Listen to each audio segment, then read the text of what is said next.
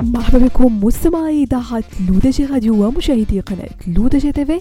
فقرة نجوم week. فقرة اللي كنرافقكم من خلالها أنا عايشة بوسكين في إطلالة أسبوعية. وآخر أخبار نجوم الساحة الفنية الوطنية والدولية. وبداية مستمعينا مع المغني الشاب فريد غنام والذي عاد للساحة الفنية بعد غياب طويل وذلك بطرح آخر إصداراته الفنية زين زين عبر قناته الرسمية بيوتيوب.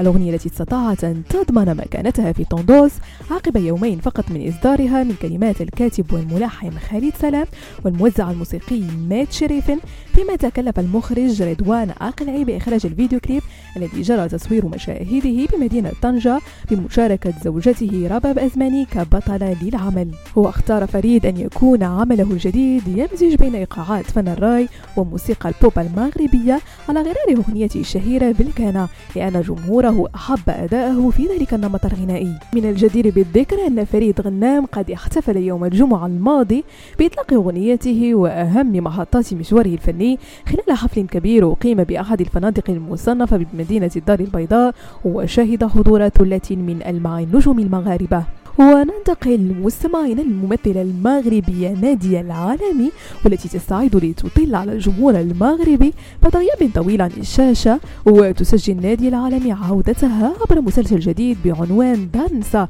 لمخرجته سامية أقريو. ويشارك في المسلسل الذي يجري حاليا تصوير مشاهده في مدينة طنجة مجموعة من الممثلات أبرزهن السعدية لديب هند ساديدي فاطمة زهرة قنبوع وندى وغيرهن.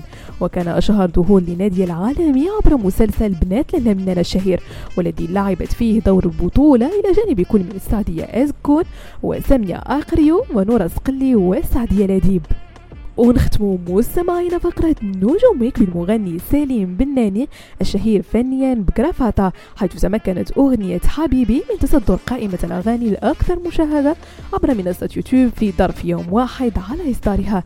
من جانبه عبر جرافاتا عن سعادته الكبيرة بعد استحسان الجمهور المغربي للأغنية. وكذا الكليب الذي شاركت فيه نجمة منصة تيك توك الطفلة ياقوت.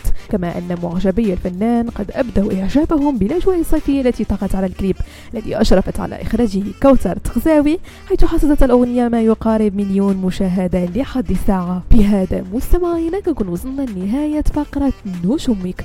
نضرب لكم موعد la semaine prochaine التي كامل على إذاعتكم الرقمية L'ODJ Radio وكذلك على قناتكم لو دي جي تيفي